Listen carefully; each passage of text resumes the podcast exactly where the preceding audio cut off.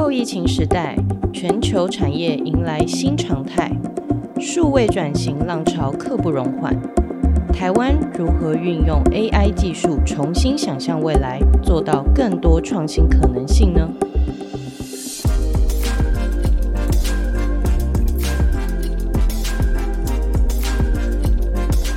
？Hello，各位观众朋友，大家好。欢迎大家回到这个由 AI Go 计划、台湾微软以及科技报局所共同策划的“拨开 AI 转型迷雾 ”Reimagine Taiwan 领袖沙龙特别节目。我是科技报局主编周云杰，今天很开心在这里再次见到的各位。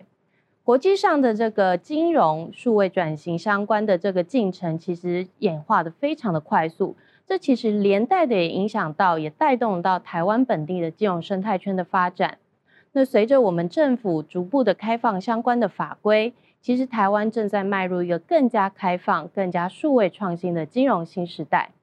这对于业者来讲，其实是一个挑战，也是一个机会。我们现在有更多更多的机会，可以透过数位的工具以及技术来做到相关的服务流程创新。那我们也有更多的空间，可以来跟不一样的 partner 做到创新合作。但对于这个最关键的资料，还有相关的治理来来说呢，其实这个隐私还有这个相关的资料保护，也是一个我们必须要关注的重点。因此呢，今天我们要就这些课题来请教现场的三位来宾。那第一位呢，我现在要邀请到的是 Deloitte 勤业众信联合会计师事务所风险咨询服务副总经理林彦良 Max，你好。林姐你好，哎，各位来宾大家好。第二位我要欢迎到的是硕网资讯的总经理邱仁店 J.D. 你好，你好，谢谢。第三位我要欢迎到是台湾微软公共暨法律事务部副总经理廖怡玲律师 Emma 你好，各位大家好。好，那接下来第一个问题，基本上我想要先请教我们的 Max 哦，我想要问一下，就是可不可以帮我们介绍一下现在国际上面关于这个数位金融创新的脚步，您看到趋势还有相关案例是什么呢？？OK，呃，我想现在其实应该不能只有说这个是发展的趋势了哈，其实这个已经是一个所谓的现在的进行式哈。那我们看到事实上，其实伴随这一波 Covid nineteen 哈，我们看到其实呃数位转型这个已经是大力在推动，特别是我们非常多的这个所谓的线下的场景被搬到线上去做发展。呃，在日本我们看到其实有银行它推出哈，搭配它自己既有的这个生态系，它是一个线上的银行，搭配它既有的生态系，然后去做一个所谓的一站式的一个所谓的单户单一用户的这个账号，它可以去取用它相关的服务，在整个金融的生态系跟这个所谓的数位生态系里头。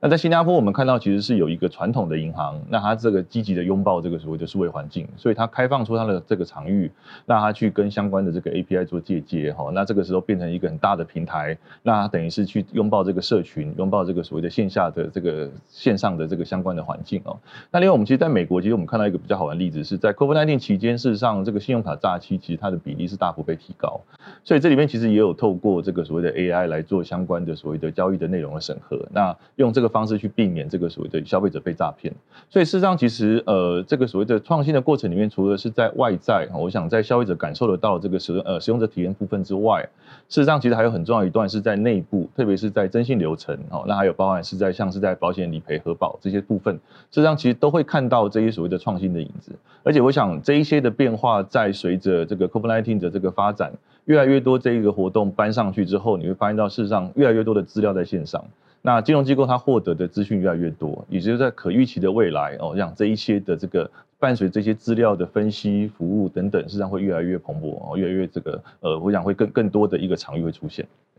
刚刚 Max 其实已经非常快速帮我们 overview 一下这个国际上面现在的这些金融创新的相关案例。那其实我们当然也知道，其实刚刚 Max 讲到这个日本、美国之外呢，像英国、德国其实也有非常多这种纯网银或者是相关的这些金融业者创新的案例。那这些服务都会让人家就觉得非常的有感。那这样子的这个案例，其实在国际上真的是如同 Max 讲的，就是非常蓬勃在发展。那我接下来想要请问的，其实是我们的 JD。因为您呃，其实刚 Max 这里讲到这个国际上面的案例，我倒是想要了解一下，那台湾目前您帮我们观察到的一些相关的这个金融趋势或相关的创新的这个案例是什么呢？呃，我想呃，我们台湾在呃这个金融方面的创新跟应用，一向呃是非常的在呃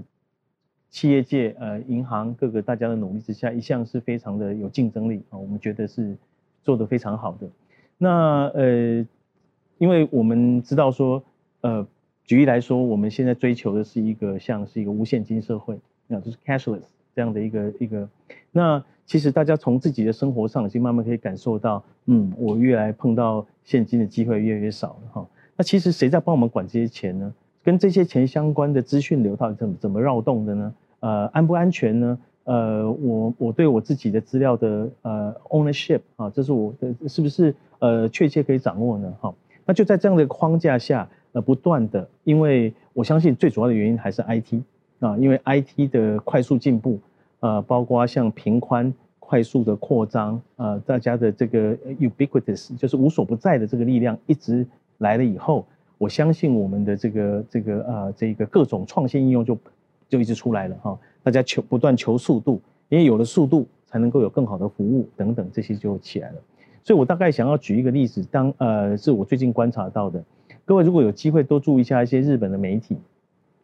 最近各位如果到日本的这个呃这个呃有机会到日本去看到书报摊书局里面，很多杂志封面都是我们的唐凤。唐政务委员啊，那我们是非常骄傲了哈。呃，看到他这个呃这个在这个疫情的期这个期间呢，为我们台湾的防疫呢是大放异彩。那其实呃，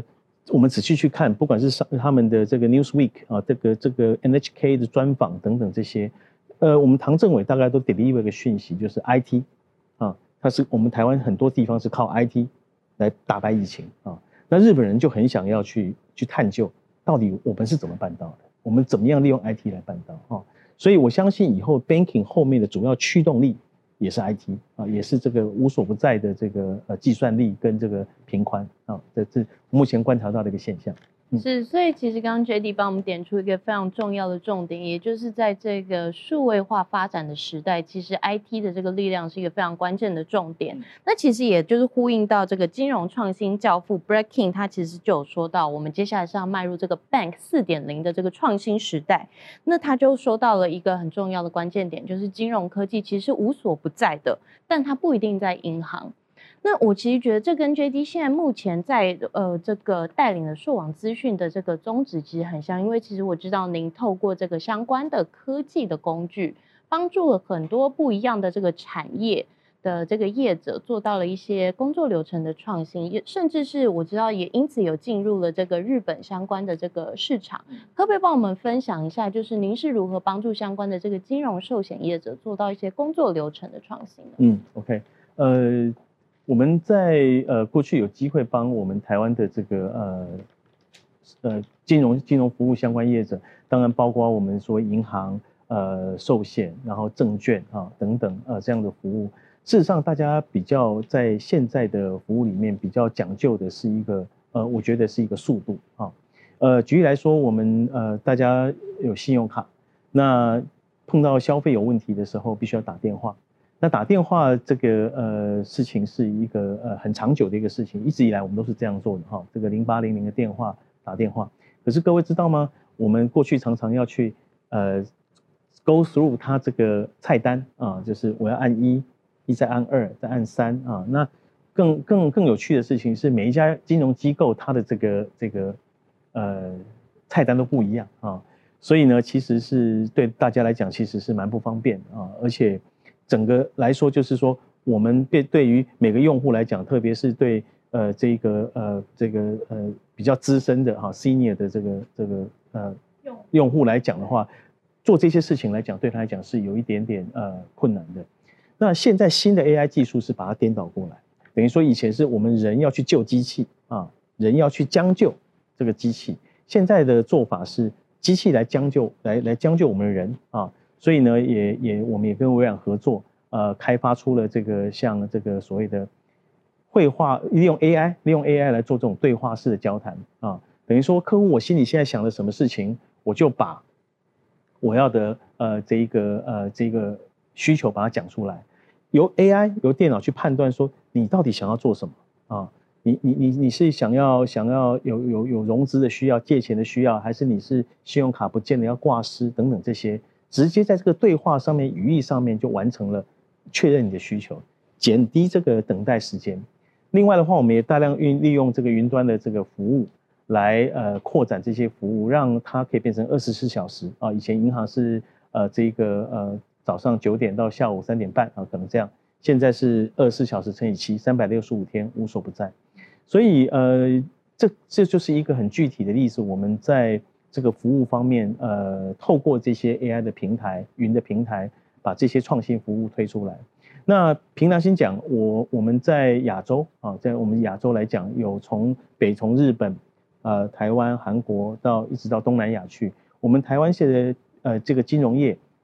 目前在这一方面的服务是相当领先的啊，相当领先的，有蛮多的这个日本的这个呃相关的业者都到台湾来观摩交流啊，甚至于他们非常惊讶，哎，我什么为什么我们这部分走得这么快啊？所以呃这一些。呃，目前来讲，这是我们在在这方面的一些呃具体的一些进展啊。了解。我想要了解一下，就是像刚刚 J D 其实提到了很多这个，不管是服务的流程或这个服务贴心的这个程度，其实台湾在很多方面都是领先亚洲，甚至是在全世界赫赫有名的。那我想要了解一下，数网资讯在这中间是不是也有推出过一些相关的工具，来帮助您的客户去加速这些服务的这个体贴度？这个我听说最近有一个是新的工具叫做 Smart Work，可不可以帮我们介绍一下？好的。呃，各位可能在呃我们荧幕上面可以看到，呃，我们所推出的这个 Smart Work 这个服务呢，事实上在现在的这个呃 COVID-19 这个必须在家工作的情况下，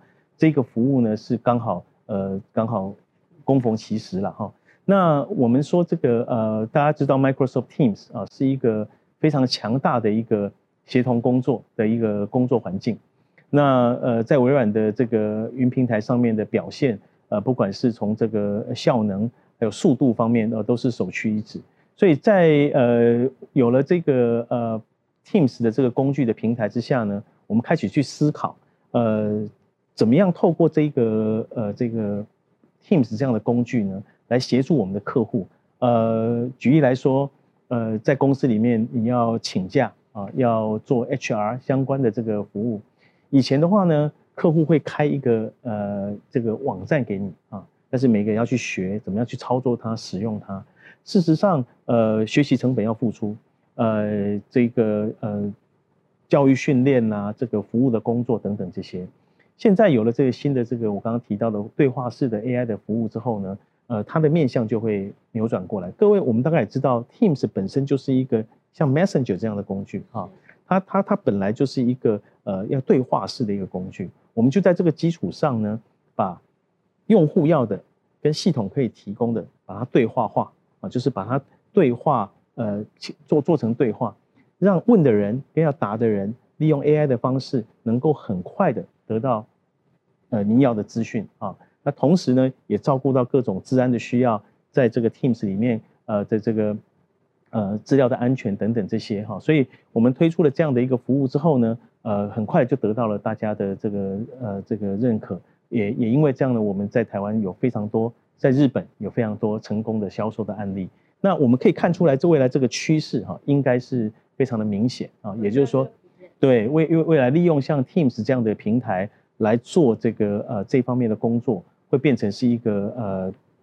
特别是协同工作整合上下游，在业务端的整合啊，不单只有通讯端，我们现在很多时候总谈通讯端。就是对话，呃，这个这个 video 哈，像这样，那那其实是比较基本的。我觉得 Teams 它比较不一样的地方，它提升到提升到工作流，提升到这个这个呃这个呃商业的逻辑的层次。那这样所带来的这个效益，我相信对呃这个呃我们的用户来讲是显而易见的。嗯，是。其实刚刚 J.D. 帮我们提到了一个很重要重点，是在这个数位升级的过程里面，不只是这个服务的呃细致度。贴心度要越来的越智能化、智慧化，那甚至连工作流啊，或者是这个商业逻辑这一端的，其实也是一个接下来即将要开始发展的重点。这看起来是一个国际上面普遍的趋势哦。那其实我觉得接下来我想要先来请教一下我们的 Emma，就是说，当我们看到外界的这个变化，或是数位升级的脚步，就是逐步的正在发展。那可不可以请您就是跟我们分享一下，从微软的角度，您观察到目前金融业相关的这个态势是什么呢？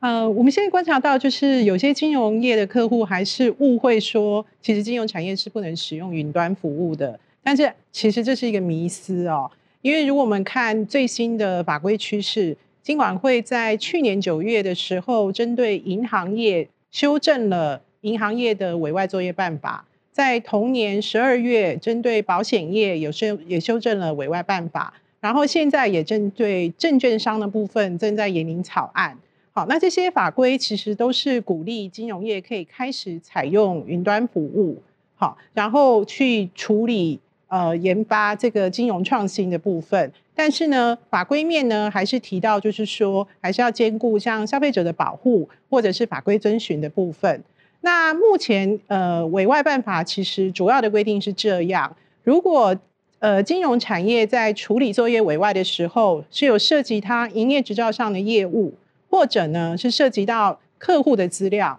那他就要适用委外的办法。那适用委外办法的时候呢，有些要件下是需要送审的。比如说呢，您的委外是属于境外的委外，或是您的委外是具重大性的委外，那这个时候呢就需要取得金管会的事先的核准。好，那但是呢，我们现在看到全球的金融产业是上云是一个趋势的。啊，我们发现以微软的客户来说，超过百分之九十五的呃 Fortune Five Hundred 的客户，它是已经采用了微软的云端服务。我们发现 GSP 的客户，也就是俗称太大不能倒的金融机构，好，有超过百分之八十五现在已经使用了微软的 Azure 的云端服务。所以再再可以显示说，这个云端服务呢，现在是金融产业的主流。所以呢，微软呢，我们在这边是希望是说，透过我们广大的产品 portfolio，好，我们有各式样的云端产品，可以协助金融产业去进行金融创新。那当然，我们也了解到说，金融业的客户他在上云的时候是需要处理很多合规的事项，所以呢，我们也提供很多的资源、工具、网站，好，甚至是专业的团队、法尊人员来协助客户处理这方面的问题。那我们都是希望客户呢，在这个云端上云的主流啊，千万不要落后，好，能够积极的进行数位转型，增加它的竞争力。是，Max，刚刚其实呃，Emma 她已经有提到了，从微软的观点来看到，有一些呃，比如说像委外办法这块是要注意的，还有他们这边可能可以提供的一些协助。那我想要请 Max，就是从法尊的角度帮我们再多补充一些，就是所有的金融业者或相关的这个 partner，他们必须要注意的这个法尊重点是什么？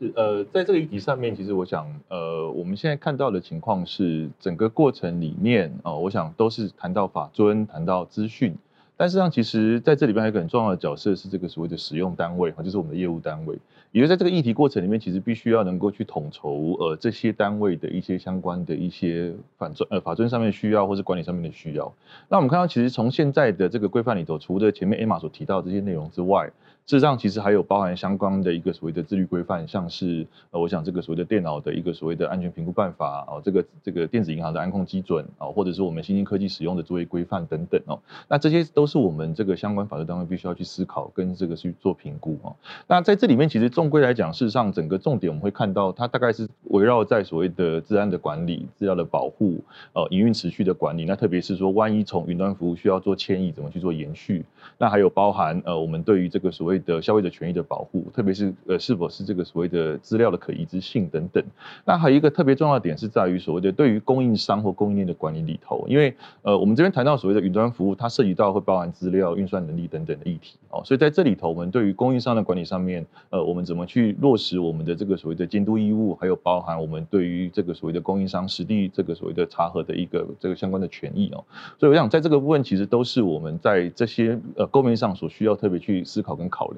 那除了这个以外，实际上其实呃，我会想特别提另外提一个点，是在伴随这个上云过程里面，呃，我们的金融业者应该会发现到，跟他做往来的对象，除了这些人以外，其实可能恐怕还有一些是过去不在呃这个所谓的金融特许范围里面的，我们这叫做这个所谓的 TSP 的这些业者，那跟他们的一些沟通往来，或是资料上面的一些交换，呃，这个所谓的传递，这里头实际上其实也要去考量到相关的一些所谓的监督的责任，或是法尊上面的一些义务哦，所以这个部分也是我们会认为，其实在这里头。特别要考量。那最后一个点是上谈到资料哦，事实上其实呃，如同前面所提到的，资料跟运算能力是在整个过程里面哦是最核心的一个议题。资料这个点其实现在特别需要的的一问题是出在于究竟哪些东西、哪些资料，呃，我可不可以透过一些什么样的手段哦，比方说我叫做去识别化，比方说我叫做加密的方式，呃，去保护哦，甚至说我能够去屏蔽掉或是置换掉部分内容，让这个资料的重要性被下降等等，能不能通过这些手段去强化？所以目前其实有一些相关的标准，像是像这个 ISO 二九一九一哦，或是说这个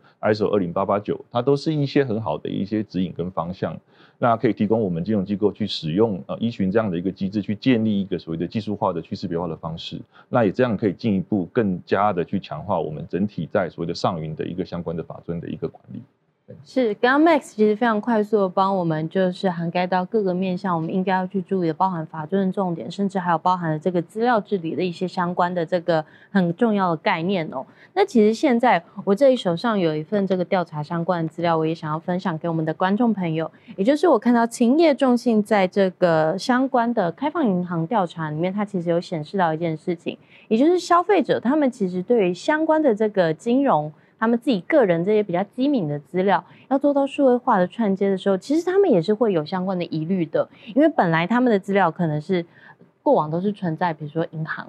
那过往的这样子金融的行为，他们是已经习以为常。但是对于就是不管在这个呃资料的创新或者是一些社会服务的创新，其实他们也会去担心说，那我的资料会不会有外泄的可能啊？那我的资料会不会就是在这个过程当中，就是不小心的被其他这个不孝的人士去盗用？所以这其实是对消费者来讲，或对用户来讲，每个人都会很关注的一个痛点。所以接下来我其实想要先请问我们的 JD，也就是说。呃，既然资料的这个机敏性跟这个资料保护是业者、用户都同样都是非常关注的这个事实，那我们要如何，比如说透过相关的数位工具或是 AI 相关的技术，来帮助大家呃提升这个数位服务的信任度，还有就是安全性呢？OK，呃，其实我呃在呃跟很多业者一起呃讨论这个。啊，我们说上云啊，或者是说我们这个嗯资料的这一个呃在云端的时代啊，怎么样去达到这个治安的要求的时候，常常会想到一个举一个很简单的例子，就是说呃我会问金融业者说，呃现在大家其实每个人身上都有钱啊，那我们的钱现在是放在银行还是放在家里呢？啊，所以大家当然都会知道说，其实放在银行是很好的、很安全的啊。当然，因为放在银行，那当然，呃，别人就会知道我们有多少钱啦，我们做了哪些交易啊，哈。那可是多年来，我们也认为，可能在各种呃成本效益上方面，呃，放在银行还是一个比较好的选择啊。所以，如果我们拿这个东西来做类比的话，我们就很快会知道说，呃，如果你如果你是一个企业，呃，如果你是一个银行，如果你是一个呃金融机构，你有很多资料，那你放在一个很可以信赖的一个云端服务业者上面。呃，那也应该也是一个很好的选择。所以在这种情况下，我们可以看到 Microsoft Azure 呃这个一个呃可以说是最好的一个呃智慧云，它不是只是帮我们储存资料，提供我们平宽啊。在刚刚 Emma 有提到很多呃在我们的资料治理方面，在 compliance 方面，呃可以说都是呃符合呃举例来说最严格的欧盟规格啊，都是符合的。所以其实呃，大家在上云这件事情上面，呃，当然我们提到有监管单位的，像监管呃监管会啦，呃卫福部啦，哈，这个都有是跟直接有关系的。那如果是一般的企业啊，就是我我们可能资料的机敏性啊的重要性可能没有那么高的，呃，它可能就比较没有多这么多的顾虑。不过呃，一般而言，呃，刚刚我们 M I 又提到上云是个趋势，我可能要再跟大家。从不同的角度来看这个趋势，这个趋势不是一个呃一窝蜂的趋势，并不是这样，在驱使我们把资料放到云上面去，有物理性的存在啊，就物理的啊进步啊，比方说频宽越来越便宜啊，频宽的这个这个无所不在啊，它的信赖度越来越高等等。另外，当然也有比方说是经济上经济方面的啊，那经济方面大家不可讳言呃。把资料用在云端上面，利用现在的这个基础建设，像五 G 啦，像未呃未来更先进的这个技术来做，那在成本效益上更是彰显速度上面。所以其实从一个业者的角度来讲，我不不外乎提供给给我消呃我的客户，就是要速度，就是要快，就是要安全，就是要这个这个呃这个呃方便啊。所以在这些考基元元素都考量进来之后，我们就会发现，其实这个趋势是是是一个很笃定的一个趋势。那接下来我们必须要做的事情就是，像我们把钱放在银行，为什么我们安心呢？因为我们的主管机关，我们的金管会牢牢的呃帮我们把钱看得很紧啊，它很多精简，很多相关的业务，让我们大家很安心的把钱放在银行里面。同样的，我相信大家以后把资料放在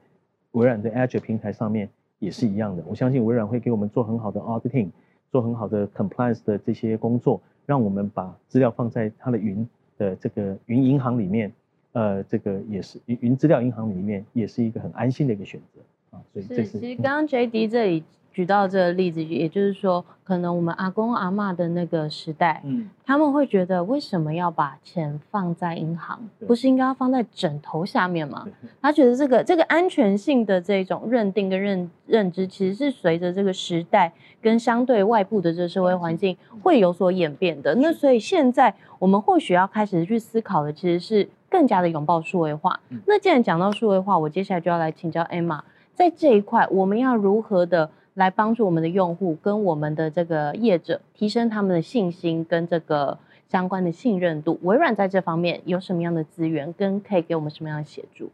是，呃，我觉得微软为了要协助客户能够采纳云端服务，好，那我们其实做了非常多的努力。首先呢，微软为了客户的法尊人员。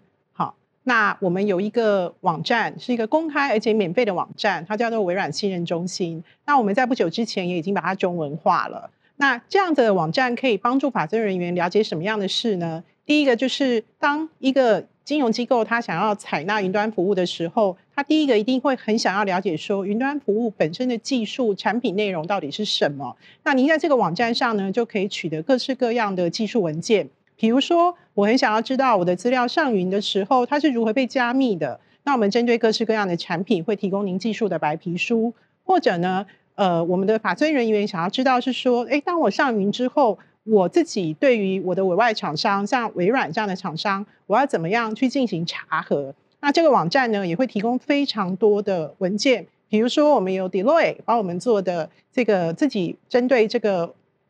呃，云端服务所做的这个查核报告，或者是我们符合各式各样认证的证书，好，或者是呢，我们甚至为了金融机构呢，我们有提供一些参考的指南，然后协助客户在进行风险评估的时候，协助他们去思考说他们应该要注意哪一些点。那更重要的是呢，我们还有很多的这所谓自评表，我们用 checklist 的方式呢，帮助客户能够有一个很方便的工具去了解，是说他在做。风控的时候，他大概要思考哪一些的点？那还有一些查核的义务是来自法规，比如说现在的委外办法去规定说，金融机构对委外厂商也是要进行查核的。那这个时候呢，微软其实在我们跟金融机构的合约里面，我们就明文的载明说，我们是承诺客户可以来查核我们，我们也是明文的承诺主管机关可以来查核我们。好，那我觉得这些工具对于呃法政人员都是非常有帮助的。而且更重要的是，它完全不用钱。那还有呢，就是说，我们微软在台湾这边，其实我们这几年来已经服务超过三十个金融的客户。那我们发现呢，很多大概超过百分之七十的客户呢，是在法规通过之后，大家风起云涌的开始讨论呃上云的一些相关合规问题。那我们在这个过程中呢，我们就学习到说，这些工具对于客户在进行合规事项是很有帮助的。那我们也很希望是说，如果客户呢有任何的问题，那如果您真的是考虑采用微软的云端服务，我们很乐意跟您讨论、分享，还有协助您上云。是，接下来我想要再继续问一下 M 毛就是刚刚我们讲到比较主要是合规这个面向，但其实这个资料的隐呃隐私权，甚至是这个用户的隐私权这块，也是现在大家甚至每个 user 他们都非常非常注意的一个事项。那在这一块，微软有没有什么相关的，不管是 AI 的工具或者一些相关的技术，可以来让我们的这个用户也同样的感到非常的安心呢？是，其实是有的。呃，微软的云端服务呢，我们一开始设定的目标就是我们产品本身呢，就是要符合欧盟 GDPR 的规定。那我想大家可能听说过 GDPR，现在堪称是全世界最严格的这个隐私权法规。所以，我们是在产品规划还有建制的过程中，我们就要求自己要符合 GDPR 的相关规定。那不仅仅是如此，我们也会在合约里面呢明文的跟客户承诺说，我们会如何使用客户的资料。那我们的中心思想就是，客户上云的资料永远是属于客户的，而且客户应该拥有控制权。所以呢，我们在合约里面很明白的载明这这样的文字，而且我们很明白的告诉客户，很透明的告诉客户说，那微软在什么时候会使用客户的资料？比如说，我们只有在提供服务的范围内，我们才会去使用客户的资料。好，那还有呢？接下来就是，呃，我们微软其实是最早取得 ISO 二七零一八，它是特别针对云端服务的隐私保护的认证。好，那不仅是这个隐私认证以外，我们还有很多其他的认证，我们也是合规的。好，我想这些都是呃，为了帮助客户能够在把呃，资料保护上的一些隐私的保护，那还有就是很多客户会关心，是说，那我的资料如果上云之后，微软会把资料交给别人？好，那其实微软呢，当然我们刚刚提过了，这些资料是客户的，所以只有在客户允许的范围内，我们才能使用。那客户允许我们的范围内呢，当然就是提供服务。那我们唯独只有在一个状况有可能，好，需要把资料交给他人。那就是当我们收到合法的法院令状的时候，我们当然有这样的法尊义务。可是呢，即使是这样的状况，我们微软还是很努力的要保护客户的资料。首先，如果真的有，我们目前的政策是这样：如果真的有执法机构希望我们提交我们客户的资料，我们首先会先跟执法机构说，不好意思，这不是我的资料，您可不可以跟我们的客客户索取，而不是来找我们索取资料？因为这真的不是我的资料。然后再者呢，我如果在收到这样的令状的时候，如果没有保密的义务的话，我甚至会告知客户说：“哎，我们有收到这样的令状。”那当然啦，如果我们有收到需要保密的令状，而且令状确实是合法的，我们真的需要提供资料，那我们会就在这个非常有限的状况把资料提供给执法机构。那有些客户还是会很担心这样的状况，所以微软呢做了一个非常透明性的的处理。我们呢，其实，在公开的网站上，我们会发布一个报告，我们会把全球执法机构，呃，请求我们提供资料的数量，还有大概请求我们提供什么样的资料种类，我们都是定期公告在公开的网站上。我们所做的这一切努力呢，就是希望能够让客户安心，觉得微软是会好好的保护，还有使用他们的资料。是，谢谢 Emma。所以，我们刚刚其实听到了这个微软相关的这些措施，跟他们相关的这个工具，可以如何来协助金融业者。那接下来，其实我想要请问的是，我们的 Max。Max，我想要问一下，其实刚刚我们听到的，像 JD 啊，像 Emma，他们从各个不同的面向都已经来聊到说，金融业未来在这个不管是上云啊，或拥抱数位创新的这个呃心态，或他们可以采取工具，或他们的这个外在趋势是什么？那我接下来其实还是想要问一下，就是现在假设有一个金融业者，他已经开始想要就是开始拥抱这些 AI 相关的创新。从您的这个角度，或者从您过往的这些专业经验，可不可以给我们这些业者一些呃提醒？有没有什么面向是他们一定一定要注意的？OK，呃，如果从 AI 角度去看，事实上，我想。还是回到刚刚所讲，其实大概就是资料跟这个所谓演算法的部分哈。那我想演算法最近可能很多人有看看到这个很多这方面议题，不管在欧盟或者在在新加坡、在英国哈，实际上有类似的一些相关的一些白皮书或一些办法。我想大概都是在谈的是有关于这个所谓的事前的审核，然后还有这个所谓的事中的一个所谓的交易监督跟事后的问责哦。那这边其实也是要确保，就是说不论它是这个所谓的辅助性决策或自动化决策过程里头，呃，万一真的对我们的这个所谓的客户消费者造成伤害的时候，影响的时候，我们该怎么样去做一个适当的处理哦？那另外，其实我想提一个点是，呃，在资料的部分呢，我想回应刚，其实就这个延续刚刚所提的，事实上，其实呃，资料本身其实它可能必须要去被做适当的处理。刚刚谈到的是这个所谓的去识别化哦，那接下来其实另外还有包含像是呃去做一个所谓的匿名哦，不管是可逆或不可逆啊，或者是做其他的一些呃处理一些控制。呃，这里面其实延伸出了一个问题，事实上，其实我想金融业可能大概都有理解到这个状况。就是过去我们所做的，不管是呃法尊或安全等等议题，其实我们谈的都是我们自己内部的事情。那随着这个所谓的演算法资料的处理，特别是我们可能未来会有很多这个 open banking 的一些 open data，那我们会跟 TSP 会跟其他业者去分享的过程里面，大家会发现，其实那个原本我们组起来在金融机构那一道墙现在不见了。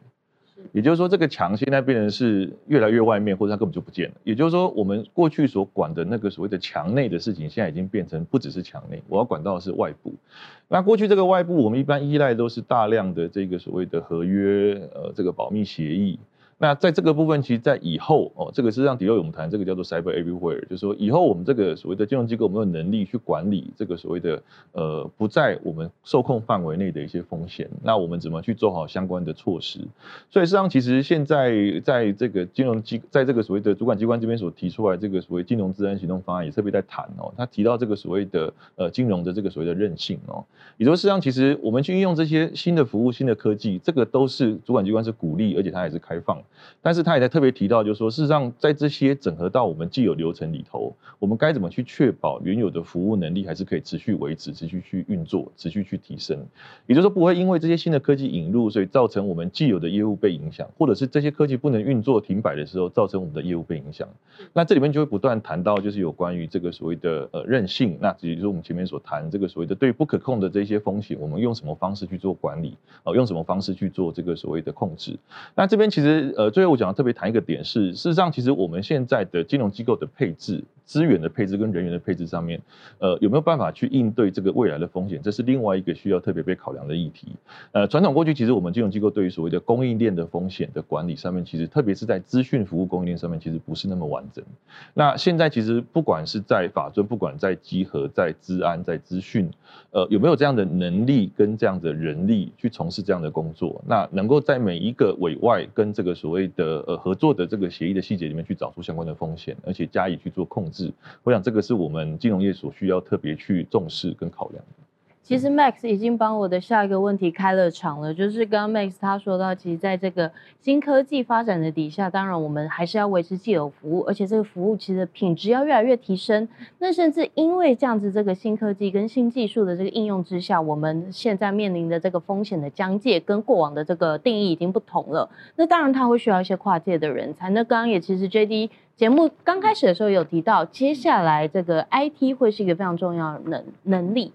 那这样子的话，到底我们这种未来新金融、数位金融，它的这个人才需求会是什么？可不可以请 J D 帮我们就做一个总结？好的，谢谢。呃，其实我觉得这个未来将来将来的这个 I T 人才，或者是说我们说的 A I 人才，其实一个最重要的关键字就是跨领域，就是跨领域。那呃，跨我们所谓的 cross discipline 哈这样的一个思考。那呃，简单来说，呃，我们现在举例来说，假设现在我们想要呃，不管你是什么行业啊，农业也好，法律啊，或者是你从事的是哪一个行业，呃，如果您对这个像 AI 有兴趣的话，像台湾有好多好多的资源，像台湾人工智慧学校有很好的 program 等等哈，那都可以让你开启这扇这这个大门，能够进到这个 AI 的这个殿堂里面去呃，取得这个知识。那我举另外例子，在美国很知名的这个麻省理工学院啊，它在呃这几年也成立了一个叫 College of Computing，啊，它成立的宗旨其实就是想要降低这个大家对于好像学电脑科技的一个门槛啊，不管你是哪个哪个领域的机械、法律啊、医学、医呃呃呃各方面的呃呃呃生物科技等等，你都可以拿来学这个最新最好的这个呃。Computing 的这个电脑的技术，很快的把这个电脑的可能的机会带回你的领域去啊，主要是这样。那另外我也想提到说，像这个呃呃这个呃跨领域的这个方面的话，像微软啊，我们呃微软这个呃有两个平台，一个是现在的 Power 平台啊，就是呃想 Emma 应该非常熟悉，呃 Power 平台上面现在可以让大家。几乎在不写程式的情况下就完成了一件工作哈。现在所谓的 low code 或甚至于到 no code 啊，很低的程式跟几乎没有不用写作程式就可以来完成这个工作。所以那另外的话，像呃我们的呃这个我记得微软的 Teams 的这个呃这个呃开主要的开发者他也告诉我们说，呃您可以在二十五分钟内就写好一个程式啊，得开开发好一个服务哈，是用一一半个小时的时间就可以完成。所以，我相信未来在人才方面，这个跨跨领域的话，就变成是说，对我们来讲，呃，学习 IT 科技，比方说在微软的 Azure 平台上面，在微软的 Teams 上面，要去开发出一个创新的一个服务，变成的门槛是要尽量降低的。那大家有创新的 idea，在上面很快的就可以呃做出来。这样的一个呃门槛，就让大家的这创造力爆发出来，让我们的人才可以来自各个领域，不再仅局限于说是一定要呃资资工、资管啊，或者数学啊，或者是工科啊这样的一个一个一个领域。那这这个所释放出来的能量，将来就会在我们的呃创新力、我们的创新服务上面就可以彰显出来啊。这是我观察到的一个跨领域的一个趋势。是，其实刚刚 J D 这边在讲的这个跨领域的人才哦，其实，在我们过往的一些采访经验里面，我们也发现到，其实现在非常多的这个金融业者，他们在做这些可能是数位的银行创新或是流程创新的时候，他们找的人才其实也越来越多元了，不再是以往的这个金融背景的人才，他们甚至连这个像社群行销，甚至像就是不一样的这种 U I U 叉的这种流程设计，也是他们现在想要南挖进来的人。为什么？原因就是因为他们希望在这个数位的金融服务上面做到持续的创新。那其实这时候跨界人才就会是一个非常重要的核心关键。那这也会去 echo 到我们的一个很重要重点，也就是说，在这个整个的数位金融的时代里面，其实不管是这个法尊。或者是这个合规，或者是这个资安、隐私保护，都是我们要去思考一个环节。但最终的核心点，永远都是这个用户的体验以及这个服务流程持续提升。所以今天非常感谢三位来宾为我们在短短时间内带这么多的这个资讯还有 insight。那我们在这里也谢谢各位，谢谢大家，希望大家下次再见，拜拜。